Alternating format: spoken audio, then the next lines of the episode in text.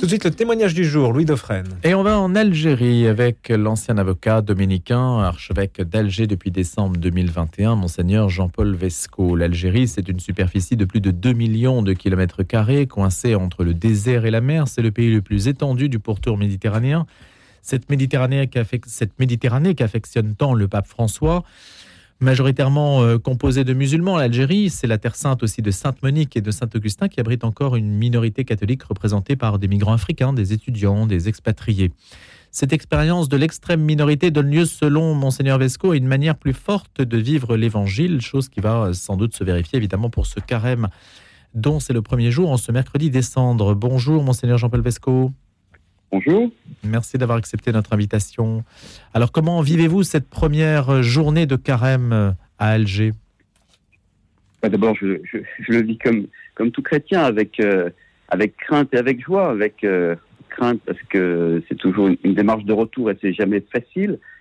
Euh, et puis aussi, c'est un temps de privation. Et aussi, je sais que cette année, je vivrai mon carême avec son lot de promesses plus ou moins tenues avec joie aussi parce que c'est un, c'est un temps privilégié de, de cœur à cœur avec notre Seigneur. Donc ça, c'est notre cadre à tous. Voilà, et, euh, et donc on en a envie. Et puis euh, voilà, comment vivre, euh, comment vivre ce temps de carême comme une aventure spirituelle, comme un, comme un retour vers le Seigneur.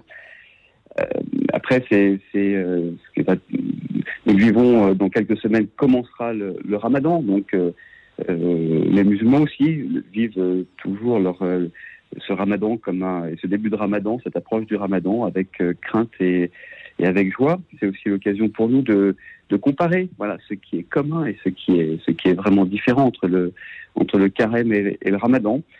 Euh, et justement, vous pouvez nous le dire?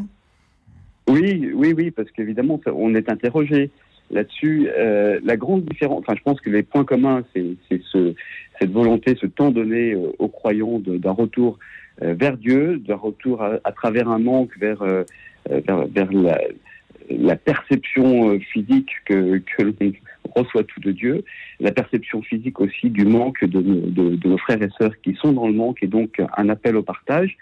Ça, c'est ce qui est commun. Euh, c'est cette expérience du désert, du retour vers Dieu dans le désert. Ça, c'est commun. Ce qui est vraiment différent, c'est euh, la dimension sociale. Euh, le ramadan structure une société, c'est un, c'est un marqueur, il marque aussi une frontière. On en est ou on n'en est pas. Les angles sont très nets. Euh, faire le ramadan, c'est euh, euh, ne pas manger ni boire du lever au coucher du soleil. Et, donc, là, véritablement, il y a ce marqueur social et il faut que tout le monde le fasse. Le, carême, c'est autre chose. C'est une autre démarche. c'est une dimension, il revêt une dimension infiniment plus personnelle, intime chacun le vit comme il, euh, bah, comme, comme ils se sont appelés à le vivre. Et c'est pas simplement un, affadissement comme on pourrait le penser. On nous dit facilement, bah, votre, votre carême par rapport au ramadan, c'est vraiment pas grand chose. Est-ce que vous jeûnez? Comment est-ce que vous faites? Et ça paraît faible. En fait, c'est depuis l'origine. le texte que nous, que nous entendons d'évangile pour ce, pour ce temps de, de carême, c'est les paroles de Jésus. Toi, quand tu jeûnes, parfume-toi la tête et lave-toi le visage ainsi, ton jeûne ne sera pas connu des hommes, mais seulement de ton Père qui est présent au plus secret. Ton Père voit, qui voit au plus secret, te le rendra. Et donc, euh, c'est vraiment dès le début, et c'est une différence fondamentale. Euh, le, le, le, carême, c'est une démarche individuelle, c'est pas un marqueur social. Alors ça le rend difficile, parce que euh, du coup, il est plus difficile de trouver ensemble euh, ces, ces, ces rendez-vous qui nous permettent mmh. de, de, de rentrer en, voilà, de rentrer en, communion avec le Seigneur. Il faut les inventer dans chacune des communautés. Alors justement, monseigneur Vesco, je me permets de vous poser une question puisque vous allez sur ce terrain-là. Euh, il n'y a pas d'injonction euh, particulière, comme euh, pour le ramadan, ainsi que vous l'avez dit, de ni manger ni boire de lever au coucher du soleil. Et vous insistez sur la dimension non ostentatoire du carême, mais sans que ce soit ostentatoire, est-ce qu'on pourrait pas imaginer que l'Église donne des directives beaucoup plus claires sur la manière de mener son carême pour que chacun ne soit pas renvoyé à sa seule dimension personnelle, à son seul choix, au risque d'être un petit peu perdu? Je crois que c'est très important. Je crois que c'est très important. Non seulement on risque d'être un peu perdu, mais moi je suis, euh, euh, sans que ce soit un marqueur social, je, euh, ensemble, c'est une très belle expérience. Voilà, c'est une très belle expérience. Euh, vivre un carême ensemble, euh, et sans doute qu'effectivement, ça manque parce que globalement, les directives, enfin voilà, du, du, des, des, jeunes du, sont, sont assez, sont assez légères. Et euh, alors, il faut. c'est vrai que les communautés essayent d'inviter de, de, avec des efforts de carême, avec, mais avec, c'est peut-être aussi un appel à l'initiative des différentes, différentes communautés, paroisses, mmh. diocèses, et nous essayons de le faire. Euh, Qu'est-ce que c'est un jeûne de carême en fait pour des religieux? À quoi ça correspond? Eh ben, alors effectivement, bah, le jeûne, c'est euh, voilà, c'est beaucoup plus euh, la dimension de, de, de, de, partage, de communion, bah, je pense, de transformation du cœur. oui, mais, mais pratiquement parlant, vous prenez un repas par jour? Comment ça se passe? Qu'est-ce que vous prenez? Ah, pour, après, en tant que religieux, il n'y a pas de, il a pas de normes. Voilà. Donc, euh, euh moi, je, je, voilà. Donc après, personnellement, euh, bah, aujourd'hui évidemment est un, est un jour de, de jeûne complet. Euh, et puis il y en aura d'autres. Donc pas de nourriture de, la, de toute la journée? Aujourd'hui, c'est clair, hmm. mais mais c'est pas la seule dimension. Euh, du Ramadan, euh, il y a quelque chose que j'ai reçu euh, de, des musulmans, c'est que pendant le Ramadan, euh, ils lisent le Coran en entier tous les soirs. Voilà. Et, et pendant le temps du Ramadan, le Coran est lu en entier. J'ai pris l'habitude, depuis que je suis, depuis quelques années, depuis que je suis en Algérie, de d'écouter la parole de Dieu, de lire la parole de Dieu. Alors c'est c'est les, les, quatre évangiles pendant pendant ce, ce, temps, de, de, carême. Euh, voilà, la, lecture plus plus suivie, plus en, plus de, du reste de euh, est, un, de, est un des, des marqueurs de, euh, de carême personnel. Voilà. Après, nous avons euh, ensemble, évidemment, des, nous cherchons, enfin, nous aurons des jours de, des jours de que, que, qui sont notamment pour, euh, pour il y en aura un pour les, pour les, pour les croyants persécutés dans le monde. Oui. Et puis, et puis, à vrai dire, voilà, aujourd'hui, cette année, mon jeûne il, il, est, enfin, mon, mon, mon, carême est marqué par, euh, par une phrase. Il y a une phrase qui m'habite. Hein, c'est, c'est celle de, de, de, l'agneau de Dieu, l'agneau de Dieu qui enlève le péché du monde, prend pitié de moi. Ce qui, me marque en ce moment, c'est aujourd'hui, c'est, eh ben, ce péché du monde qui éclate à notre figure euh, en Ukraine. On se retrouve avec euh, euh, voilà, on se retrouve 100 ans avant, avec des mêmes logiques qu'une Première Guerre mondiale, simplement avec de tout autre moyens techniques, de toutes autres armes. Ce péché du monde qui est là et qui qui va nous exploser la figure. Nous sommes peut-être à la veille d'un énorme conflit mondial qui fera qui peut faire des millions de morts et qui en fait déjà des centaines de milliers. Euh, J'ai envie aujourd'hui, pendant cette célébration des sangs que nous aurons ce soir, j'ai j'aurais pas envie d'être marqué simplement d'une petite croix et d'un peu, de, de cendre, mais j'aimerais recevoir, j'aimerais être couvert de cendre, parce que comment, est-ce possible, comment est-ce possible que ce, ce, à quoi nous assistons, comment euh, cette haine, cette inconscience, cette folie des hommes est encore possible. C'est, euh, pour moi quelque chose qui, mmh. me, qui me travaille, qui me mine pendant ce, pendant ce carême. Euh, c'est cette prière-là qui va, qui va m'obséder. Euh, à vrai dire.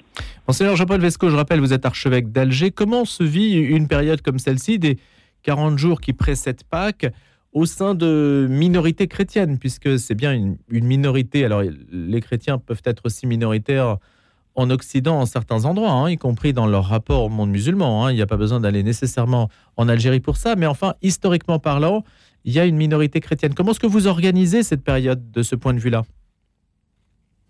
Bah, écoutez, chaque, chaque euh, euh, pas très différemment, pas très différemment de, de, la minorité chrétienne euh, en France. Comme je l'ai dit, le, carême n'est pas non plus un marqueur social en France.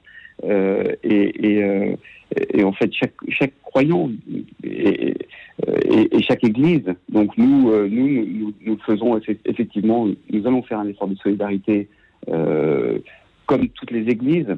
Euh, notre effort, il est, pour, deux causes, effectivement.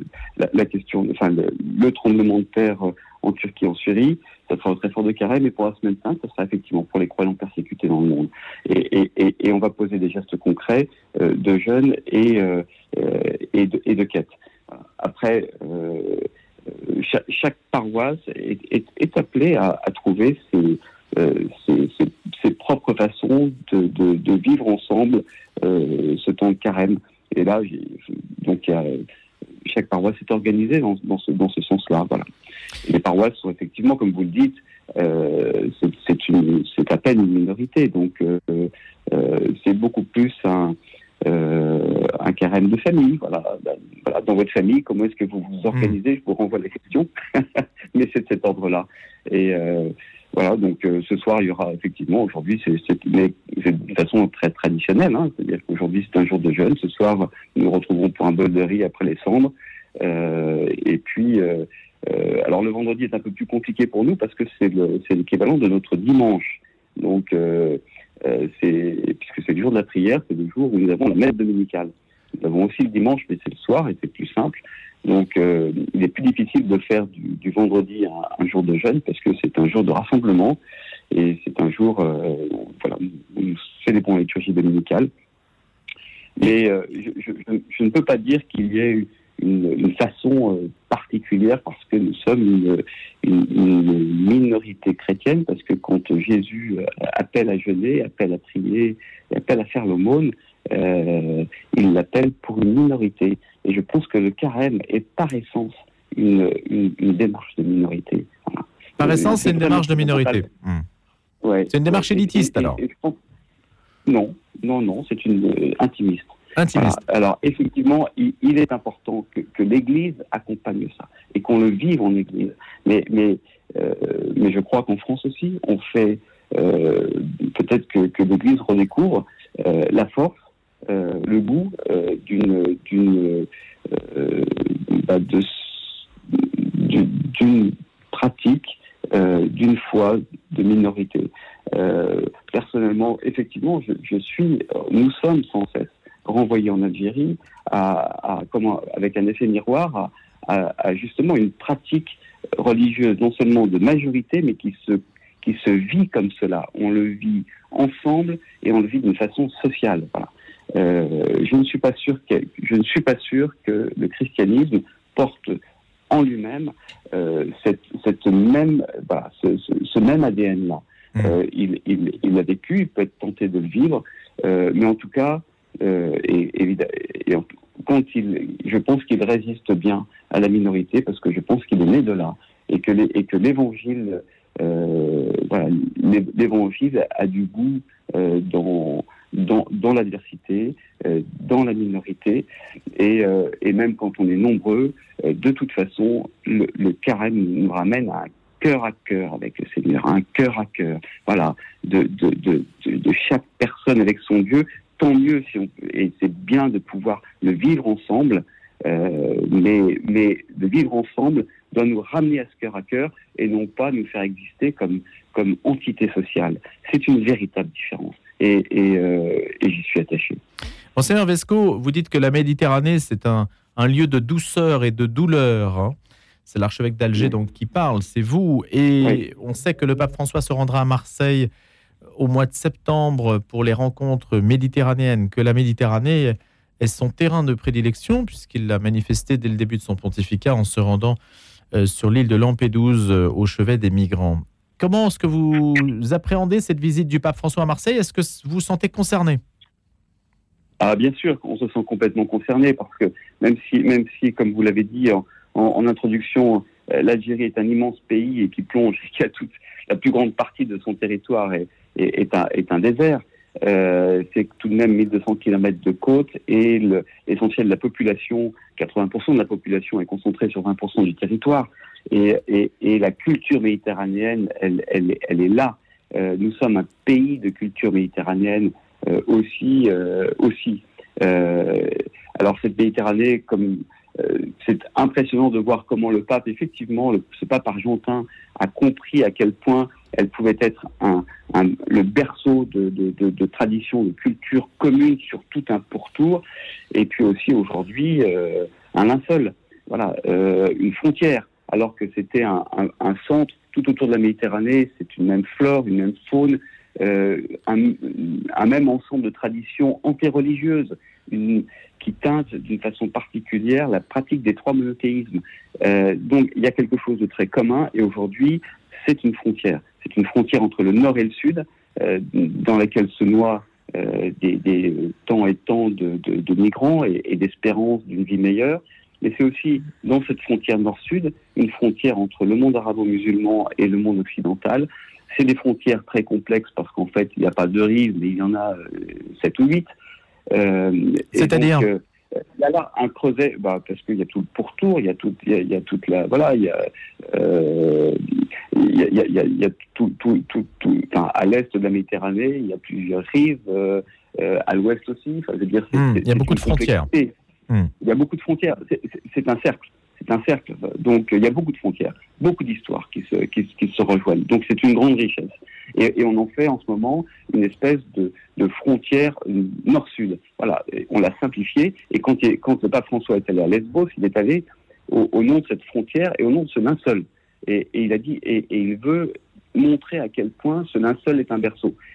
Euh, et, c'est impressionnant qu'il ait fait ce, chemin-là. Évidemment, nous, nous faisons avec lui parce que nous, nous savons aussi cette richesse possible et nous savons combien, combien euh, beaucoup de choses vont se jouer là parce que c'est un c'est un berceau euh, de civilisation, c'est un berceau de religion. Et quel est votre discours, monseigneur Vesco, sur la sur la migration du côté de la Méditerranée qui est le vôtre, c'est-à-dire euh, celui de l'Algérie?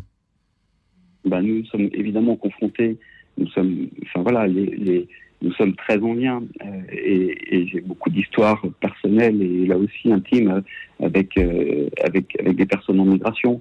Euh, pour moi, c'est un, un scandale terrible.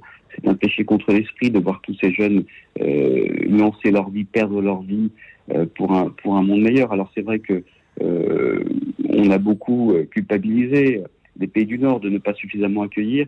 Et, je pense qu'il faut pouvoir accueillir dans des, normes. En tout cas, il est bon que, il serait bon que chaque chrétien connaisse et, une amitié avec avec une personne en migration. Ça change de regard sur la migration. Mais ma colère, elle est aussi et beaucoup euh, contre contre les pays d'origine. Voilà, euh, parce que parce que si on a le droit d'émigrer, de, de, si, quand on dit qu'il y a un droit à immigrer, il y a surtout un droit à pouvoir réaliser ses rêves chez soi. Et, euh, et, à la racine de, de, toute cette migration, il y a, bah, il y a une terrible euh, injustice sociale, corruption. Enfin voilà, euh, c'est en fait la, la, la, fine pointe, la face émergée de, de, mmh. de, de de, de, temps et temps, de toute une jeunesse qui, qui, ne peut pas faire aboutir les rêves auxquels elle, aspire légitimement. Une dernière question, euh, Monseigneur Vesco. Est-ce que la figure de Charles de Foucault est, une figure très présente dans l'Église, euh, l'Église, la minorité chrétienne d'Algérie? Oui, bien sûr. Bien sûr, c'est une, euh, c'est une des figures qui, c'est la figure peut-être centrale qui, qui, qui, qui habite notre Église. C'est une figure complexe et c'est peut-être enfin, bien, sûr, euh, euh, voilà, c'est notre, c'est notre point commun, je pense. Euh, mais simplement, la figure de Charles de Foucault est beaucoup plus complexe qu'on l'imagine. C'est-à-dire que c'est à la fois, euh, c'était, c'était tout autant euh, euh, justement quelqu'un qui était à l'affût de la culture de l'autre, qui était à la, on, est, on est bien loin de, de l'ermite du désert qui va s'isoler ou qui va, ou bien ou de l'évangélisateur qui va évangéliser euh, il est tout ça, et il est encore bien autre oui. chose. En tout cas, c'est une figure qui nous accompagne. Euh, c'est un, et quand je dis figure, c'est un regard, euh, c'est un visage qui nous accompagne. Et, et son visage, il est dans, dans, dans pratiquement toutes les communautés euh, de l'Église d'Algérie quelque part. Merci. Je, je, ne vais jamais dans une communauté sans, sans à un moment trouver une icône, une photo de Charles, de, Charles Foucault. de Foucault. Merci beaucoup, Monseigneur Jean-Paul Vesco, de nous avoir accompagnés. Ce matin du mercredi décembre, ce 22 février, premier jour du carême, que je vous souhaite excellent évidemment en Algérie. Je rappelle que vous êtes archevêque d'Alger et dominicain. Merci, bonne journée et bon carême.